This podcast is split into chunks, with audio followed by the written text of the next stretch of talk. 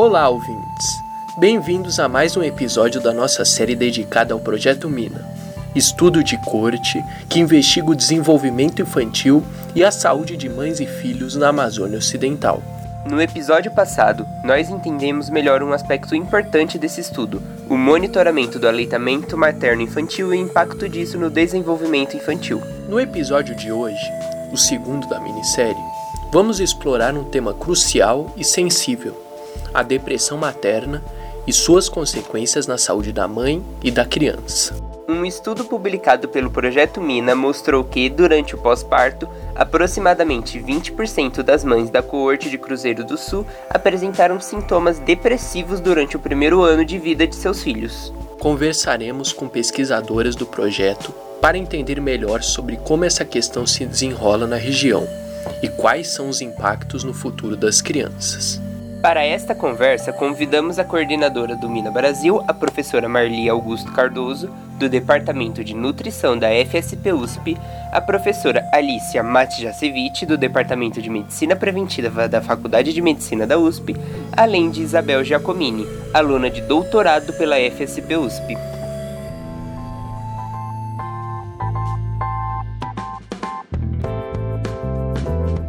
Eu sou Gabriel Eide e eu sou Felipe Velames. Somos estagiários da Assessoria de Comunicação da Faculdade de Saúde Pública da USP. Ouça agora a entrevista feita pela estagiária Isabela Oliveira. Saúde é Pública, o podcast da FSP USP.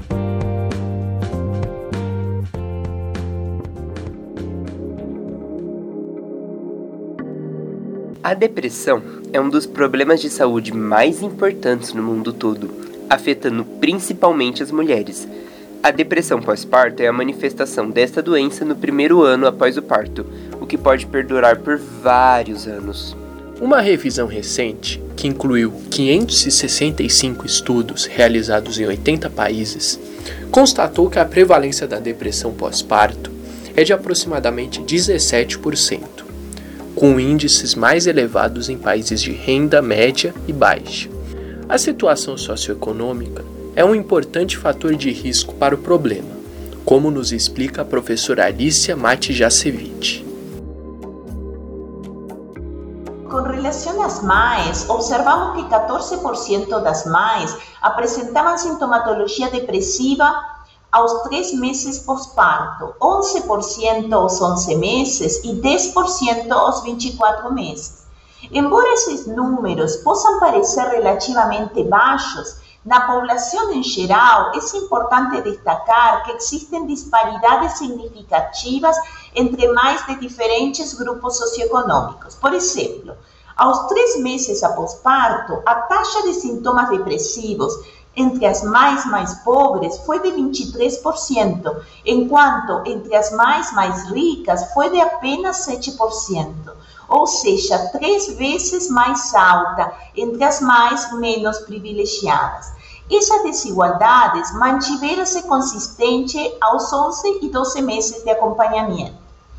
Em relação às crianças, quando avaliamos os resultados aos 5 anos, observamos que 33% da amostra apresentava algum tipo de transtorno mental. E também encontramos desigualdades marcantes com maior frequência de transtornos entre as crianças mais pobres. Ou seja, a frequência de transtornos mentais foi alta na população de mães e de crianças isso nos fez pensar na possível interligação entre a saúde mental das mães e de seus filhos. Além de contextos de adversidade socioeconômica, a depressão materna é observada dentro de eventos estressantes de vida, ausência de apoio do parceiro ou familiares, dificuldades conjugais e baixo suporte social, ou ainda quando houve episódios de complicações na gravidez e parto, bem como problemas de saúde dos filhos. O estudo verificou que o grupo de mulheres com maior probabilidade de depressão alta e crônica tinham ainda uma menor escolaridade e pertenciam a uma faixa etária mais avançada. Esse grupo relatou com maior frequência o hábito de fumar na gravidez e teve um menor comparecimento às consultas pré-natais, segundo a professora Alicia.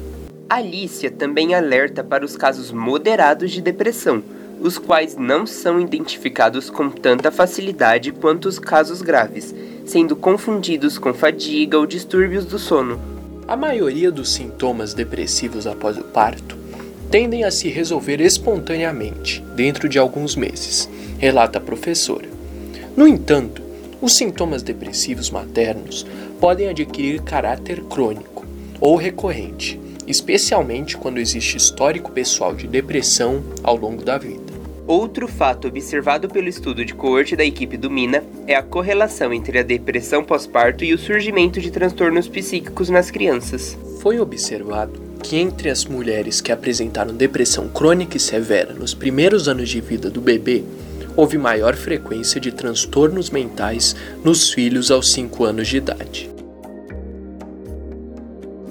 Utilizando técnicas estadísticas apropiadas, podemos calcular a razão de chances de as crianças desenvolverem transtornos mentais aos 5 anos de idade. E observamos que essa chance era três vezes maior entre filhos de mães que faziam parte dos grupos de trajetória de sintomatologia depressiva em aumento e de sintomatologia depressiva crônica e severa, em comparação com os filhos de mães no grupo de sintomatologia depressiva sempre baixa ou inexistente. Esses resultados destacam a importância da atenção direcionada às mães que se encontram nessa trajetória de sintomatologia depressiva crônica e severa. Eles sugerem que essas mães e seus filhos precisam ser alvo de iniciativas de prevenção e tratamento visando evitar os efeitos adversos que a depressão materna pode ter no desenvolvimento infantil tanto em curto, médio e longo prazo. Portanto, nossa pesquisa ressalta a necessidade de intervenções adequadas para proporcionar um ambiente saudável e favorável ao crescimento e bem-estar das crianças. A equipe do Estudo Mina fez um rastreio dos problemas de comportamento das crianças de Cruzeiro do Sul, na Amazônia Ocidental, aos 5 anos de idade, para isso, utilizaram um método conhecido como Questionário de Capacidades e Dificuldades. Isabel, doutoranda pela FSP, nos conta mais sobre a utilidade desta ferramenta e sobre os resultados encontrados pelas pesquisadoras. Bom, a escala que nós utilizamos para fazer esse rastreio dos problemas de comportamento no estudo MINA também é conhecida como SDQ por conta do seu nome inglês. Ela é um questionário breve, de baixo custo, com 25 perguntas bastante objetivas sobre questões emocionais e de comportamento da criança a serem respondidas pelos pais. Cada item recebe uma pontuação compondo uma das cinco escalas de problemas de comportamento da ferramenta. São elas sintomas emocionais, problemas de conduta, hiperatividade, problemas com os pares e o comportamento prosocial. E aí, ao final, cada criança recebe uma classificação de problemas para cada escala, que pode ser próxima média, levemente alto, alto ou muito alto. Porém, a definição desses pontos de corte, ou seja, a quantidade mínima de pontos que a gente considera para dizer se é ou não um caso de problema de comportamento, ainda está em disputa. Temos os pontos de corte originais definidos pelos autores do instrumento com base em uma amostra de crianças do Reino Unido, mas existem diferenças socioeconômicas e culturais tão marcantes entre os países que muito se discute sobre a aplicação dessa classificação em outros contextos. Na nossa população mina, aos 5 anos, utilizando os pontos de corte originais, a gente observou que 25% das crianças apresentaram problemas de conduta, 23% apresentaram problemas emocionais, 15% apresentaram problemas com os pares e 13% apresentaram problemas de hiperatividade. E aí, analisando de uma forma mais geral, a gente viu que 18% das crianças apresentaram pontuação alta ou muito alta de dificuldades totais de comportamento. Embora os resultados sobre a utilidade do STQ na nossa população tenham sido positivos, é importante ter cuidado com a interpretação desses resultados, não apenas pelas limitações que eu citei dos pontos de corte, mas também pela complexidade do tema de saúde mental. Além disso, vale ressaltar duas coisas. Primeiro, o STQ é uma ferramenta de rastreio de problemas de comportamento e não de avaliação clínica. E segundo, essa escala foi aplicada em um momento bastante atípico no nosso estudo, durante a pandemia do Covid-19, que afetou de forma drástica todo mundo, mas principalmente as crianças em fase pré-escolar da região norte brasileira. A questão é complexa e requer abordagens diversas do ponto de vista das políticas públicas. A professora Marli Augusto Cardoso, coordenadora do projeto, explica de que forma o problema vem sendo abordado diante da demanda detectada durante o estudo. No Estudo Mina, desde o início, nós tivemos uma parceria, um contato muito próximo né, e apoio da coordenação de toda a equipe do CAPES, do Centro de Apoio Psicossocial de Cruzeiro do Sul. É, então, sempre perguntando em algumas situações que nós identificamos ao longo do estudo, que necessitavam de uma assistência, um acompanhamento, os casos mais graves, como a professora Alicia comentou, né, de sintomatologia depressiva, ou mesmo é, essa demanda que, que a gente tem a impressão que aumentou muito durante e após a pandemia, é, de problemas de comportamento na criança.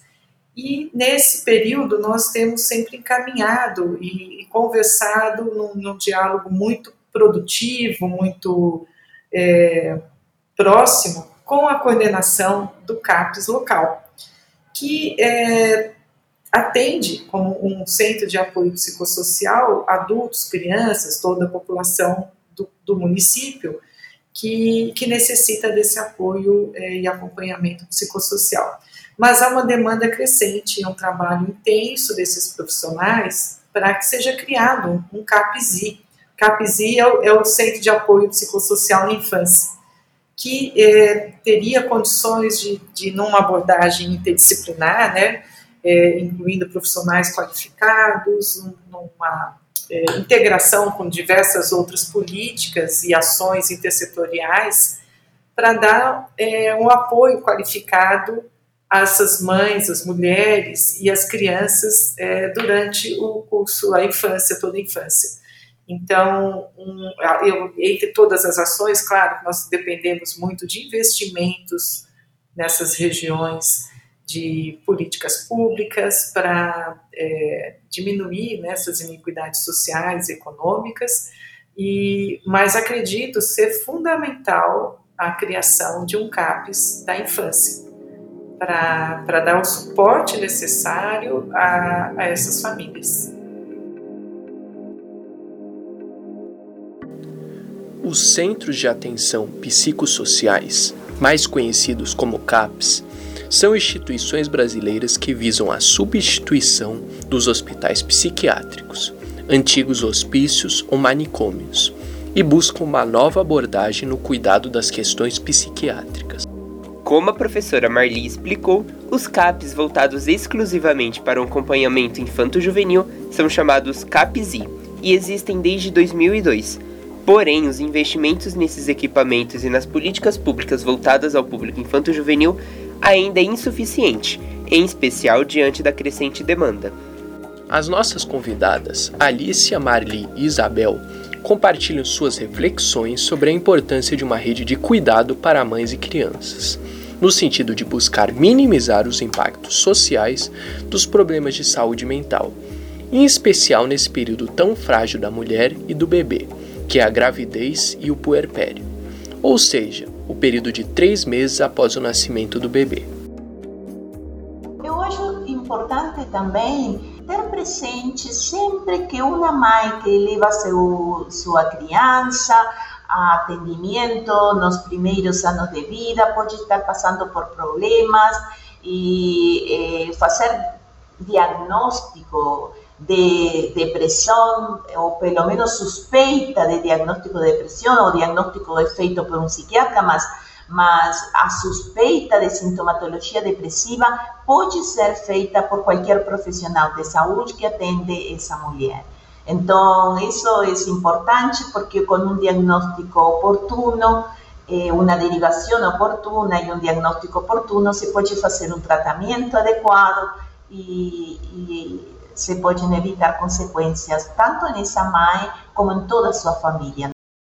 Eu, eu quero aproveitar o comentário da professora Alicia e reforçar isso, é, que eu acho que são dados importantes para sensibilizar qualquer profissional de saúde, agentes comunitários de saúde, na atenção primária e já durante o parto, após o parto, isso ainda pode persistir por toda a infância dessa criança, né?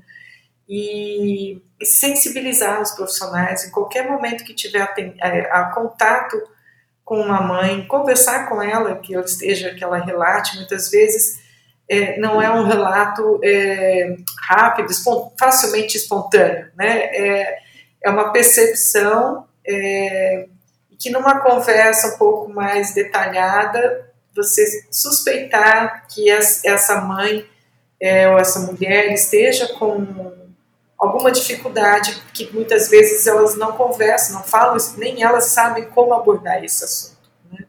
E, e, qualquer ação é, de encaminhamento, de procurar ajuda, ela é muito importante. Eu só queria acrescentar, é, falando bastante das mães, mas por parte das crianças, a primeira infância, durante a primeira infância, tem é, um, bastante mudança em relação ao comportamento da criança, então é uma questão bastante heterogênea. Porém, a partir dos 5, 6 anos, esses problemas de comportamento, eles começam a se cristalizar. E é importante prestar atenção bastante nos cinco primeiros anos da, da criança. Às vezes a gente acha que é uma fase, mas é importante disso ser levada em consideração pelo profissional de saúde que faz o acompanhamento dela na rede e também pelos pais, familiares e, e rede que protege essa criança. Agradecemos mais uma vez as professoras Alicia e Marli e também a doutora Ana Isabel por compartilharem seus resultados neste importante estudo conduzido pela Faculdade de Saúde Pública da USP. Fique evidente que essa é uma questão complexa, mas a conscientização e ações direcionadas podem fazer a diferença. Convidamos todos os ouvintes a acompanharem o próximo episódio sobre o estudo Mina Brasil, em que abordaremos os impactos da malária no perfil de crescimento das crianças da coorte de Cruzeiro do Sul. Até o próximo episódio!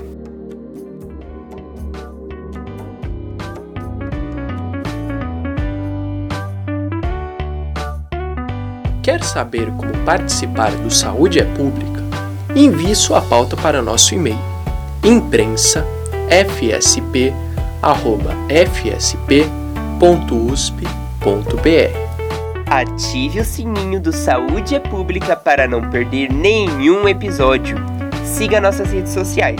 A Faculdade de Saúde Pública está no Instagram, Facebook, LinkedIn, YouTube e agora também no Threads. Saiba o que rola na faculdade também pelo nosso site www.fsp.usp.br. Este episódio contou com a coordenação editorial de Silvia Miguel. Entrevista Isabela Oliveira. Roteiro Gabriel Eide e Silvia. Edição Gabriel. Artes Felipe Velanes. Locução Felipe e Gabriel.